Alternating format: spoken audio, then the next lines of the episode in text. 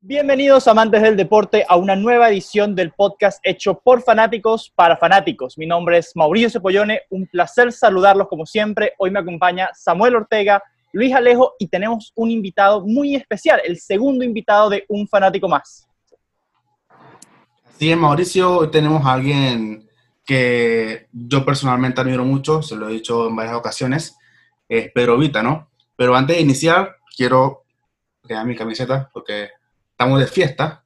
Sí, eh, es como el quinto equipo que Alejo es fanático. Alejo está de fiesta cuando ganó River en España, cuando ganó el Madrid la Champions. Eh, ahorita, o sea, Alejo siempre está de fiesta, es fanático de todos los equipos. Bueno, estamos de fiesta hoy y antes de iniciar el programa quiero no recalcar lo importante que fue esta Premier League para Liverpool, fanáticos que tienen 30 años esperando y es seguramente no una de las mejores aficiones, no de Europa, sino del mundo. Y bueno, hablando de aficiones, pues hoy tenemos a alguien que ha, vivido en carne propia una de las mejores aficiones también del mundo, como la Argentina. Pedro, Pedro Vita, bienvenido al programa de hoy. Trabajaste en ESPN, en varios canales de Panamá, hasta en la FEPA Food. Pero cuéntanos, Pedro, cuéntanos un poco más de ti y de lo que es el fanático argentino, por favor. ¿Cómo te va, Luis? Eh, Samuel, un gusto a todos. Siempre digo, ¿no? Que que los tipos como, como Luis no tienen temor de ser felices. Porque, porque, claro, le van a tantos equipos que siempre tienen eh, una buena causa para, para, festejar, así que felicidades a los del Liverpool.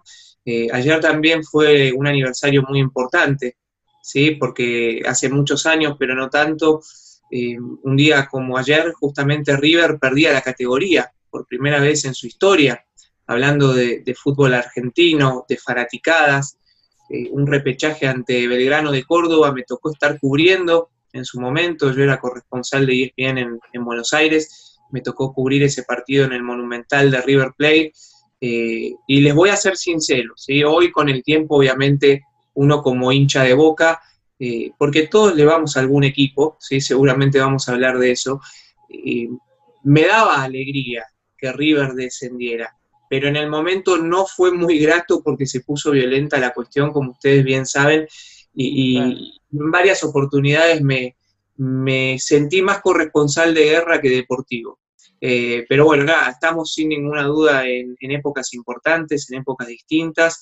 Espero que todos, que, la familia de ustedes tres, que ustedes tres, que, toda la gente que nos está observando del otro lado estén bien de salud y, y bueno, puedan sobrellevar de la mejor manera posible, algo que sabemos que es, que es muy, pero muy complicado. Yendo a tu pregunta, Luis, y el fútbol en Argentina eh, es pasión, es cultura, sobre todo, es cultura, eh, en todos lados, ¿sí? a lo largo y ancho del país, eh, de norte a sur, este a oeste, en Argentina se, se transpira y se vive el fútbol de una manera muy, pero muy especial. Y es tan importante que en Argentina el fútbol también es política. Mm, de manera muy, pero muy fuerte. Y si quieren en un ratito también les puedo explicar por qué. Claro, súper bueno, súper bueno. Bueno, primero que nada, Pedro, también esperemos que todo en, tu casa, en tu familia también esté súper bien.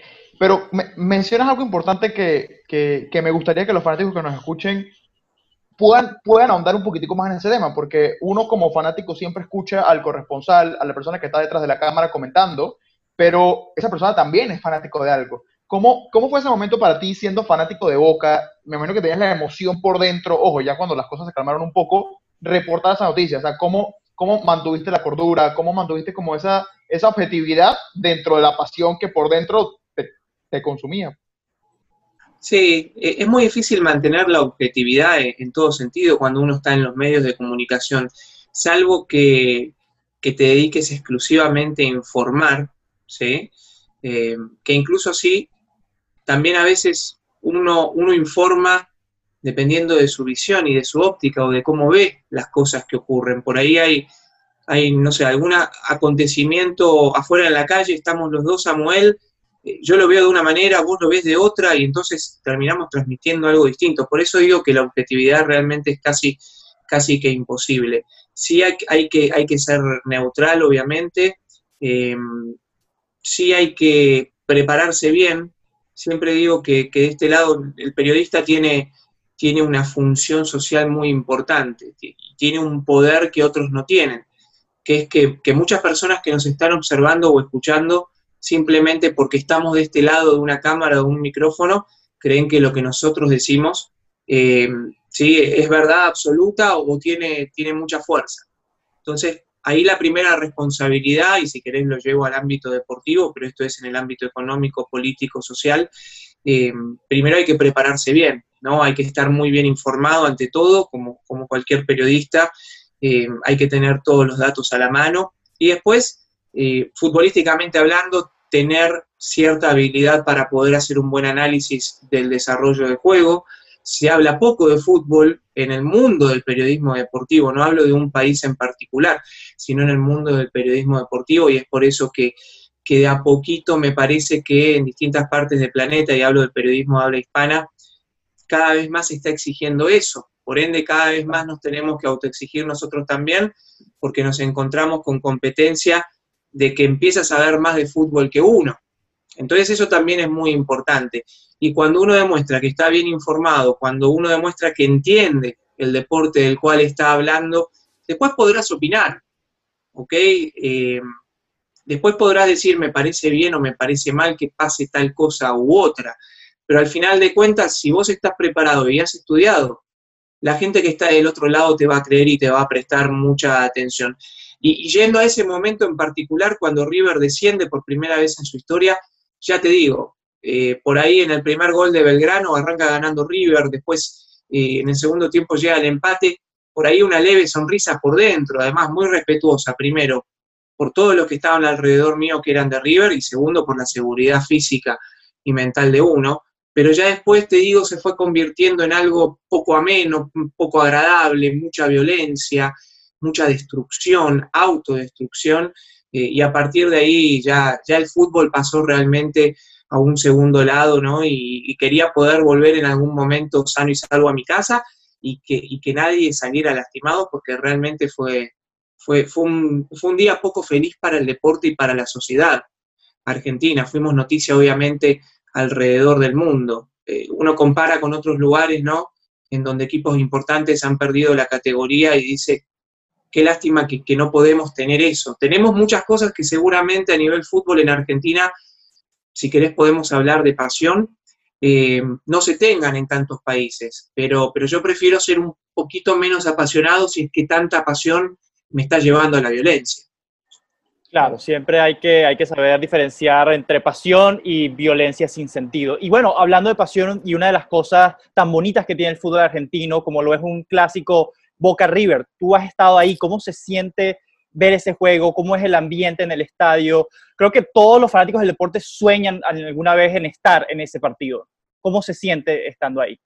Sabes, Mauricio, que, bueno, yo me siento una persona muy afortunada por, por todo, ¿no? Lo que me ha tocado, lo que me ha tocado vivir, que obviamente la vida de nadie es perfecta, siempre hay buenas y malas, pero realmente yo tengo que ser un agradecido a la vida, tengo que ser un agradecido a mis padres, a mi familia en general, a mis hermanos, a mi señora en la actualidad. Eh, tengo que ser un, muy, pero muy agradecido con, la profesión, con el periodismo deportivo, con esta pasión que, que inició viendo fútbol. A ver, primero que inicia cuando naces en Argentina. Es muy raro, tengo muy pocos amigos en Argentina que no les importe nada el fútbol. Eh, es más, hasta el que no le importa nada le va a un equipo. ¿Sí? Por, por default nació, su papá le iba a un equipo o su mamá le iba a otro, y, bueno, lo terminó heredando. Eh, pero ¿por qué te digo entre muchas cosas que, me siento muy afortunado? Porque durante muchos años tuve la oportunidad de ir a todos los clásicos, tanto en cancha de Boca como en cancha de River. Empecé yendo como, como fanático, como socio de Boca, yo soy de la ciudad de Mar del Plata, 400 kilómetros de Buenos Aires. Cuando llego a estudiar a Buenos Aires, lo primero que hago es hacerme socio de Boca, entonces podía ir a todos los partidos. Eh, entonces iba a la bombonera a ver clásicos Boca River. Fui a algún monumental también, como hincha, a ver Boca River. Y después tuve, de nuevo, la suerte, la fortuna de, poder trabajar eh, en el Alberto J. Armando, que es el nombre oficial de la bombonera, o en el Antonio Vespucio Liberti, que es el nombre oficial del Monumental, eh, ya sea como corresponsal, ya sea en transmisiones de radio, a mí me gustaba mucho la radio, y nos juntamos, era, joven, yo tendría 22, 23, 24 años, y, nos juntamos, ¿cuántos éramos aproximadamente? Tal vez menos, ¿eh? de los 22 en adelante. Cinco o seis jóvenes, eh, nada, ya, ya pasada la adolescencia, pero todavía jóvenes, compramos un pequeño espacio de radio en una radio pequeñita, pero de buen alcance, en Buenos Aires y sus alrededores, y, logramos que, tanto Boca como River nos acrediten para poder transmitir todos sus partidos. Transmitíamos todo Boca de local y todo River de local. ¿Ok? Y bueno, y eso incluía, incluía los, los superclásicos que sin ninguna duda, Mauricio, son... ¿Por qué son partidos distintos? Porque el superclásico arranca 15 días antes del puntapié inicial. ¿Ok? Porque, porque yo ya estoy pensando en que Boca o River juegan el próximo domingo contra eh, Belgrano y contra Huracán, pero ya sé que después de esos partidos viene el superclásico. Entonces ya ahí es cómo te va en el partido previo al superclásico para ver cómo llegás, cómo estás en la tabla de posiciones, si hay problemas internos o no. Generalmente cuando Boca está bien, River está mal, y cuando River está mal, Boca está bien. Entonces siempre hay uno que no la pasa bien y otro que, está en las buenas. Y después llega ese momento, llega ese momento en donde ingresás a, a cualquiera de los dos estadios. Por suerte son dos estadios muy distintos, la bombonera es un estadio en la cual sos parte del partido, porque, porque bueno, es como una caja de bombones, ¿no? Y, estás, estás mirando para abajo y, tenés el fútbol muy cerca, aunque estés en las plateas más altas. Y el monumental de River Plate es imponente, porque es, muy grande, porque entra más gente que en la bombonera, eh, y, porque se ve realmente muy, muy bonito también. y bueno, la previa, te diría, uno tiene que llegar con tiempo a la cancha en la Argentina, porque si no llegas con tiempo, te va a costar entrar, y si te cuesta entrar, te puedes perder los primeros 15 minutos del partido, o por qué no más. Eh, y ni hablar, tiempo, Pedro? Ni hablar, ¿cómo? ¿Qué llamas tiempo? Tiempo, digo, tenés que, o sea, que, podés tardar porque hay, hay largas filas para poder... pero digo, ¿qué todo tiempo de espera? ¿Qué todo tiempo antes tienes que llegar? Ah, bueno, yo llegaba, mira, cuando iba a trabajar yo llegaba cuatro horas antes mínimo. Cuando iba como fanático llegaba, te diría que tres horas antes porque quería ver la reserva, que se juega antes del partido de primera, de primera división. Eh, y bueno, esa adrenalina, esa alegría, esas ganas de, y cuando arranca el partido es, es tortura, en el buen sentido, ¿no? Pero digo, sufrimiento, luto, hasta que metes gol y estás feliz, o hasta que te empiezan a ganar y, ya te quieres ir a tu casa. Una pregunta, ah. Pedro haciendo cobertura como prensa en la bombonera, ¿te aguantan los goles, los gritos o lo gritabas o no te importaba? No, cuando estás trabajando no, no gritas. Cuando estás trabajando no. Cuando estás transmitiendo mucho menos. Sobre todo que yo era comentarista, no era narrador, okay, no era relator. Por ende te toca analizar bien la jugada y poder transmitirla de, la mejor manera. Eh, sí me acuerdo gritar goles eh, a ver, por ejemplo, en una final de Copa Libertadores de América, sí, Boca Gremio, ok, en el 2007, que estaba en la bombonera y ese fue el primer partido que me tocó cubrir, porque tuve que suplir al corresponsal titular de ESPN que no pudo ir justamente ese día. Eh, ahí no estaba transmitiendo y ahí era todo Boca, ok, porque estabas en un torneo internacional. Eh, entonces ahí no había ningún problema en, poder gritar. Cuando juega la selección argentina, sin ninguna duda, ahí salvo que te obviamente, eh, si, si festejás. Sí, sí. Lo de uno se festeja siempre que se pueda, ¿no?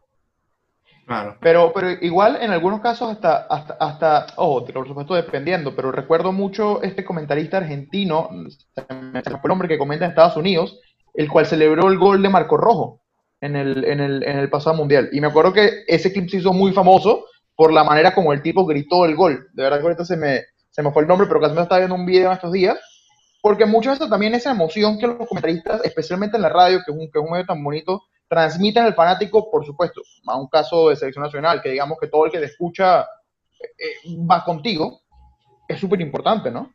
Es que, es que en la radio uno transmite sentimientos durante un partido de fútbol, en general se transmiten sentimientos, pero durante un partido de fútbol mucho más. Es por eso que, que hasta, hasta sin irle a alguno de los equipos que están jugando, selecciones, tenés que transmitir ese sentimiento, ¿no? Porque es lo que el receptor, el radio escucha, quiere recibir también, porque si no yo cambio de dial y me voy a escuchar otra transmisión. Por eso digo que el narrador sí le tiene que poner mucha pasión y mucho sentimiento, más allá de que le vaya o no a un equipo, y en radio eh, el comentarista también, y hasta el que vende publicidad, te vas a dar cuenta que le mete un ritmo que, va de la mano con lo que es la, narración de, del, justamente del relator, ¿no? Y Pedro, cuéntame, cuéntame una cosa, tú trabajaste en ESPN por, por mucho tiempo. ¿Cómo fue llegar a ESPN, trabajar en ESPN, que por lo menos para mucha gente es una referencia en cuanto a cadenas deportivas? ESPN es el sueño de muchos periodistas. ¿Cómo fue todo ese proceso de llegar a trabajar ahí y de trabajar por tanto tiempo en ESPN? Sí, eh, de nuevo, afortunado, tuve la, suerte de conocer a una persona que, tenía un puesto importante en ESPN Radio en español, que ya no existe, en Estados Unidos. Me le acerqué y, me, y le dije, yo, yo quiero hacer algo con, ustedes. Em, yo antes de conocer a esta persona, como seis meses antes, en el 2006, yo ya me había puesto como meta cubrir la Copa América de Venezuela, 2007. ¿sí? No trabajaba para ningún medio, o sea, tenía este espacio de radio, pero con, el pequeño espacio de radio y transmisión de fútbol local no, lograba poder, poder solventar los gastos para la Copa América, ¿no? Pero, pero yo dije, yo necesito la acreditación. Después yo había ahorrado durante mucho tiempo y, pensaba invertirlo en eso, en mi primera cobertura en una Copa América. A los pocos meses conozco a esta persona, eh, le digo, hey, yo quiero trabajar en ESPN, así de una, sin titubear me dijo, bueno, déjame ver qué puedo hacer, porque nosotros ya tenemos corresponsal en Argentina. ¿Ok? Em, entonces, me, bueno, al tiempo recibo un llamado y me dice, lo único que te puedo ofrecer es que seas tipo la mano derecha del corresponsal. ¿Ok? Porque obviamente el trabajo lo está haciendo él y lo hace muy bien. Y era una persona, es una persona con, con renombre y trayectoria en Argentina. Por ende, lo que él no puede hacer, o si él te pide algo, dale una mano. Yo tampoco tenía, yo tenía algo de experiencia, pero no tanta, como para que, alguien pueda decirme, dale, arrancás en ESPN de una, viste, y, está todo bien. Y así empecé a poquito, empecé a poquito. Eh, un día lo llamo y le, dijo, le digo, sé que ESPN tiene derechos de transmisión de la Copa América de Venezuela. Yo quiero ir. ¿Me podés acreditar? yo me, hago cargo de los gastos. Me dijo, espera un poco. Como a las dos, tres semanas fue eterno ese tiempo, ¿eh? Me llama de nuevo. Me dice, Pedro, te conseguí la acreditación, no hay ningún problema, ya eso para mí era lo máximo.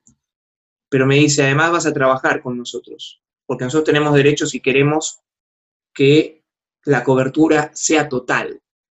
Y me dijo, hay X cantidad de plata y te va a tocar cubrir en el grupo A las elecciones de Perú y de Bolivia.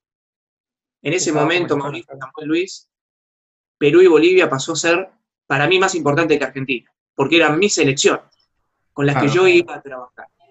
Eh, y en esa Copa del Mundo pude demostrar que, me podía ir más o menos bien eh, en esta profesión y a partir de ahí empecé a escalar. Eh, en ESPN el corresponsal tenía otros trabajos, yo no, entonces yo empezaba a dedicarle mucho más tiempo a ESPN que él. Él siguió siendo corresponsal, nos convertimos en dos corresponsales en vez de uno, me empezaron a poner en la programación, eh, y bueno, así, eso fue 2007 que empecé.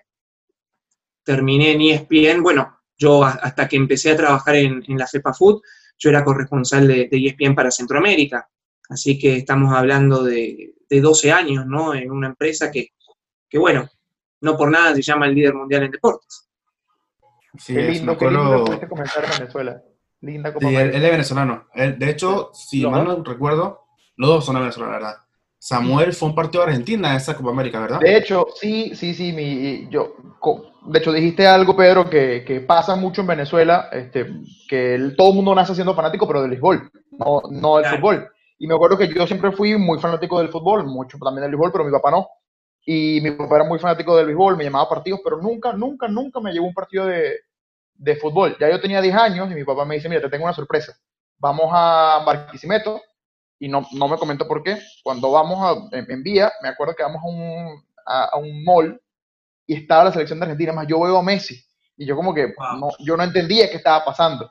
Y me acuerdo que íbamos y en el Sambil, no se me olvida, me, no, en la, en la sanitaria, me compro la camisa argentina y me dice, vamos, al, vamos a caudar a ver, el, a ver el, el partido de Argentina. Creo que era Argentina-Perú, si no me equivoco.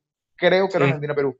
y, y, ese fue como mi primer partido internacional que fui. Y, o sea, para mí fue, yo creo que la, la mejor experiencia que tuve en ese momento en mi vida, claro. Totalmente, totalmente. A mí me tocaba en el grupo A, yo te dije Bolivia y Perú, no, Bolivia y Venezuela, que estaban en el grupo de, de Uruguay también, sí. Ese fue el partido que empezó la Copa América, si no me equivoco, Bolivia-Venezuela. Claro. Que, pasó ese grupo, si no, si no me equivoco, Uruguay y Venezuela pasó ese grupo. En San Cristóbal, sí. Ahí yo conocí Venezuela. Bueno, me trataron, yo tenía, 2007 tenía 22 años, todavía no había cumplido 23. Era joven realmente para estar, estar en, semejante trabajo. Eh, me trataron de 10. Mm, realmente el venezolano una cosa impresionante, cómo, cómo me atendió, porque además yo estaba solo, no era que, estaba con, un grupo de ESPN, no, como a mí me tocaba cubrir el grupo A, yo tenía que estar en San Cristóbal y en Mérida, que era donde se repartían los partidos de, eso, de ese grupo, pero me acuerdo que también me tocó ir, bueno, a Barquisimeto, a Barinas, eh, cuando quedan eliminadas mis dos selecciones, eh, me dicen, ¿te querés quedar? Te podés quedar, entonces ya ahí sí me trasladaba más a, Maracaibo, donde se terminó jugando la final. Eh, no, una experiencia esa Copa América del 2007 impresionante, la verdad. Y una pregunta, Pedro. Eh, estuviste haciendo cobertura, ¿no? Del Mundial de Rusia. ¿Cómo se siente ver a tu país, a tus dos países, de hecho, porque siempre he hecho que te identificas con Panamá, en una Copa del Mundo? Cantar el himno del estadio, esto. ¿Fuiste como prensa o fuiste como fanático? Como prensa, como prensa. O sea, que tuviste que aguantar eh, momentos, me imagino. No, no, no, no, para nada, no. Em, a ver, 2017, 10 de octubre, yo siempre digo que clasifiqué al Mundial dos veces, porque Argentina estaba en la cuerda floja y Messi creo que le mete tres goles a Ecuador eh, allá de visitante, y, porque acá Román Torres hizo lo que hizo en el minuto 87, ¿no? Ese fue uno de los días más especiales que, yo he tenido dentro del fútbol en, Panamá. En Panamá es el día más especial, sin ninguna duda. Em, y, en la, y, en, Rusia fue emocionante. En Rusia vi el nada más y nada menos que Panamá ante Inglaterra, ¿okay? que, fue un partido duro, duro, duro, pero que tuvimos el primer gol de, Felipe Baloy, nada más y nada menos, ¿no? Eh, nada, para mí fue, fue muy lindo, muy emocionante cantar el himno de Argentina cuando fui a ver su partido, fui a ver Argentina-Islandia, e sí, los otros creo que no lo fui a ver. Em, estaba en Rusia, yo, yo estaba en Moscú, prácticamente que no me moví de Moscú, salvo para ir a Nizhny Novgorod, que fue la ciudad donde jugó Panamá con, con Inglaterra. Y, el Panamá-Inglaterra era cantar patria primero y después el himno, una cosa tremenda. Pero, y una pregunta, ¿es el primer mundial que te tocaba cubrir? No, tercero ya, tercero. ¿Y, y te pregunto, ¿cómo es el aura de un mundial diferente a cualquier otra competición? Has cubierto superclásicos, el partido más importante en Sudamérica, se pudiera decir. Has cubierto Copa América. ¿Qué tiene de diferente un mundial? En un mundial, este de Rusia fue. A ver, yo fui a Sudáfrica, Brasil y a Rusia. Sudáfrica fue el más importante porque fue el primero. Yo no entendía nada, una cosa tremenda, tremenda. Brasil con lo que tiene el brasilero, que, en Brasil, si en Argentina se vive el fútbol con mucha pasión, en, Brasil con muchísima más pasión todavía. Pero Rusia tuvo, yo que estuve en Moscú, ¿sí? Eh, yo trabajé exclusivamente en Moscú, insisto, salvo, salvo para ese partido Panamá-Inglaterra, en Moscú y en la zona de, de la Plaza Roja, que es la zona turística, realmente estuvo todo perfecto todo perfecto, parecía Disney.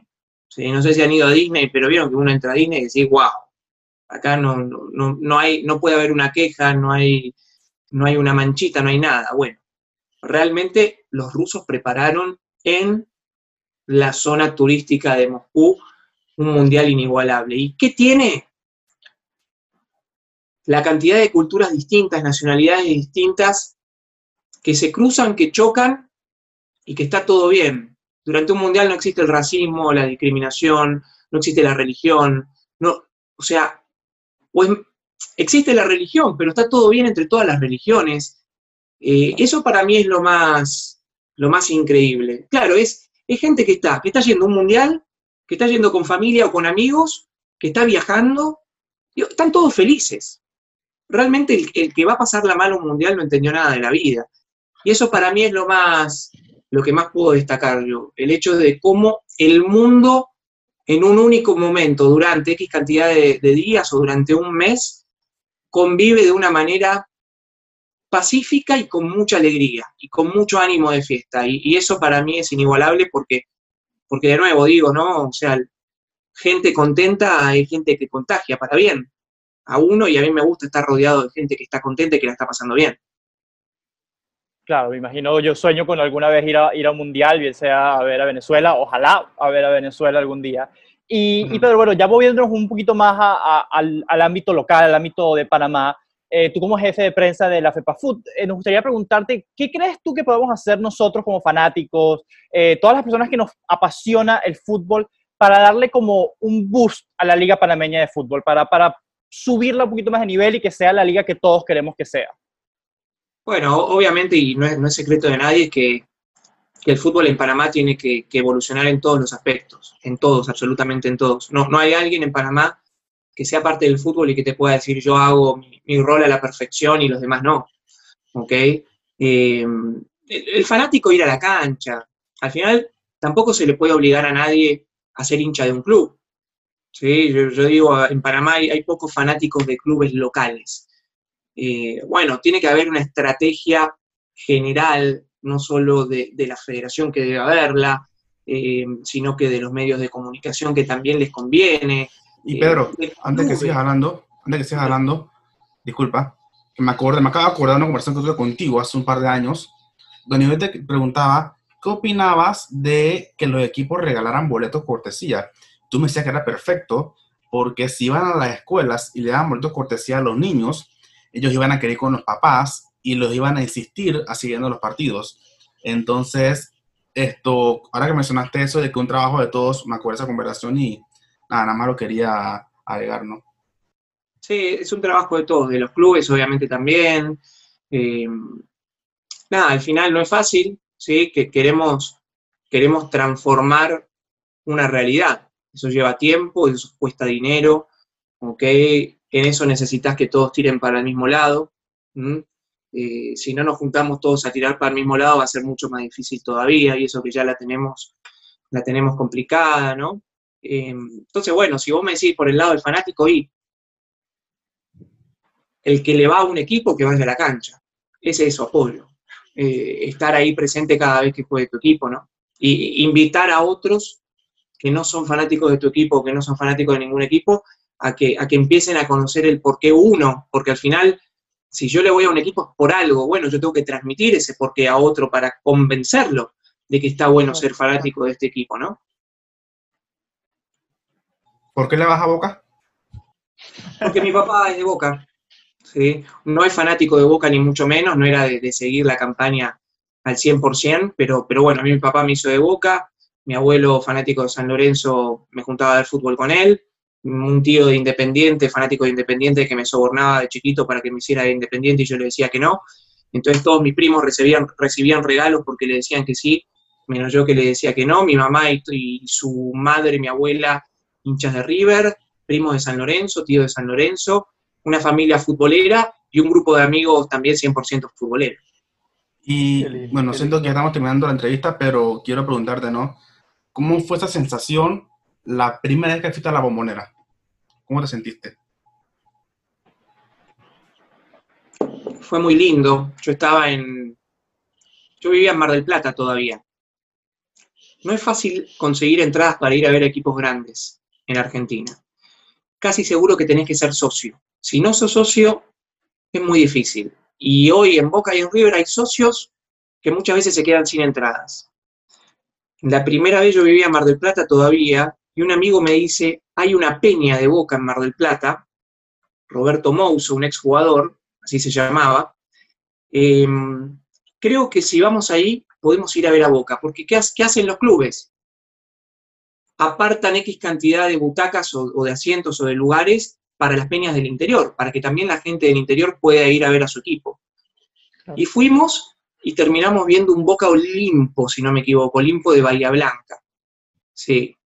Eh, nada, fue emocionante. Yo ya había ido a ver a Boca, eh, me acuerdo una vez en el 2001 cuando perdimos con Independiente un partido decisivo, el técnico del Rojo era el Tolo Gallego, eh, de visitante, iba, iba a ver a Boca en los partidos de verano, que eran torneos amistosos en Mar del Plata, pero en la bombonera fue muy lindo. Pero, pero no hay como un clásico, ¿eh?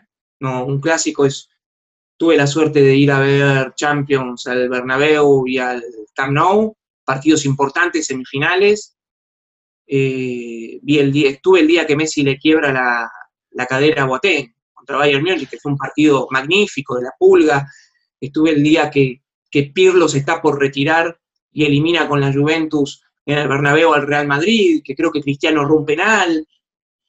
Pero un Boca River, papá, hasta amistoso, ¿eh? Un Boca River, olvidar. Wow, y bueno, yo, a ver, te comento algo, yo soy fanático de River, yo creo que porque uno de mis primeros recuerdos del fútbol fue la final intercontinental del 2003 entre Boca y Milan. Yo soy fanático del Milan desde que, bueno, desde que tengo memoria, desde que vi jugar a Maldini y a Kaká. Y simplemente creo que le agarré idea a Boca porque nos ganaron ese partido. Yo en ese momento no tenía ni idea que era Boca. Yo tenía siete años y yo, ¿qué es este equipo que de la nada nos está ganando? O sea, ¿de dónde salieron y por qué estamos perdiendo? Y ese es uno de los recuerdos que yo tengo, de los primeros recuerdos que tengo del fútbol. Bueno, agarraste, al final de cuentas, sufriste un par de años, pero después agarraste la buena época. Porque esta, esta década que, terminó, ¿no? Eh, Terrible. Bueno, ah, no somos todos nosotros. No somos solo nosotros, mano. Todos podemos ver la realidad. Lo bueno, como decía Leo, bueno, lastimosamente por la situación del COVID, es que el San Siro tenía representación en la, Champions este año. Eso, eso, eso era importante rescatar. Con el Atalanta ahí, mm. San Siro, San Siro rescata. No, no tenías que decir eso, pero bueno. Eh, bueno, Pedro, esto, para ir terminando ya la entrevista, ¿no? Una última pregunta ahora sí. ¿Qué opinas de, los, de que los periodistas, ¿no? Sean seguidores de un equipo, para terminar el que es periodista deportivo, casi al 95%, ¿sí? 90 eh, si querés, en algún lugar es futbolista frustrado. ¿ok? De pibes todos quisimos jugar a la pelota. Todos quisimos estar ahí en donde están los que, a todos los que vemos ahora. Pero el que es periodista deportivo y se dedica al fútbol es porque le gusta el fútbol. Y si te gusta el fútbol es porque, porque cuando naciste te hicieron hincha de algún club. Entonces, yo, puede ser que, a ver, yo era fanático de Boca, perdí fanatismo cuando empecé a trabajar, ¿ok? Con, el fútbol en mi país, porque ya miraba desde otro lado, te enterás de otras cosas que a veces te gustan, a veces no te gustan, ¿no? Ya, no sos solo fanático, sos, el fanático no analiza, ¿ok? Eh, no razona a veces. Eh, de este lado sí tenemos que, razonar y analizar. Em, pero, pero a mí el periodista que me diga que no le va a, ningún equipo, me hace ruido. Me hace ruido porque digo, pero si te gusta el fútbol desde siempre, ojo, por ahí te empezó a gustar el fútbol, conseguiste trabajo, eh, o te gustaba el periodismo y hacías otro tipo de periodismo y de repente te metiste en el fútbol y no le vas a ningún equipo de verdad y está súper bien. No creo que esté bien o mal irle a un equipo o no sí creo que no tiene nada de malo y hasta que tiene 100% lógica que un periodista deportivo que se dedica al fútbol le vaya a algún equipo, porque eso quiere decir que le gusta el fútbol desde siempre. Y de chiquito siempre le vas a algún equipo. Claro. Así es. Bueno, chicos. Sí, Alejo, continúa, continúa. No, no, ustedes, si quieren una última palabra para Pedro. Eh, bueno, yo una última cosa para por curiosidad, como fanático, aquí somos un fanático más, eh, nos encanta ser fanático. Un momento que te venga a la mente como fanático que recuerdas y vas a recordar para siempre. ¿Cuál es un momento que tú puedes decir, mira, este momento no me voy a olvidar nunca desde la perspectiva del fanático? Eh, el primer superclásico en la bombonera tras el regreso de River de la segunda división. Un partido muy especial porque bueno, obviamente la burla futbolera, ¿sí? Eh, nada, el 100% en Argentina, siempre, siempre. Ese fue el fantasma, el que salió el fantasmita de la vez Ah. volando por ahí. salieron los fantasmas, la barra que no está bien, paró el partido, porque prendió bombas de humo y bla, bla, bla, en el segundo tiempo. Pero como fanático, ¿sí? Ese momento fue, aparte de cantando el River, decime que se siente. Claro. Creo que todos saben esa canción. Ese momento fue inigualable. Inigualable, sin dudas, ese. Muy bien. Perfecto. Bueno, Pedro, muchas gracias realmente por tu tiempo. Creo que, que la experiencia aquí siendo como, como, lo, como siempre lo decimos, somos fanáticos, nosotros lo vemos desde esa perspectiva y tener a alguien que, que nos pueda explicar cómo se siente el fanático que lo ve y que, y, y que, y que siente que lo que le dice esa persona tras la cámara es verdad, para nosotros es full valioso. Así que de verdad, muchas gracias por tu tiempo, Pedro. Gracias a los tres, Samuel, Mauricio y Luis, ¿eh? De verdad, un gustazo, cuando quieran. Gracias, Gracias, gracias, por, por, por estar aquí con nosotros. Y bueno, Ya fanáticos, entrevistado a los dos, ¿viste, no? A Pedro y a Juan, A ya Pedro y a entrevistado. tal cual, también tenemos que seguir acumulando esas entrevistas. La verdad es que las disfrutamos Así mucho es. y espero que tú también las hayas disfrutado, Pedro. Totalmente, gracias. Y, y bueno, fanáticos, recuerden seguirnos en nuestras redes sociales, un rayita de abajo, fanático más. Muchísimas gracias y hasta la próxima. Adiós. Thank you.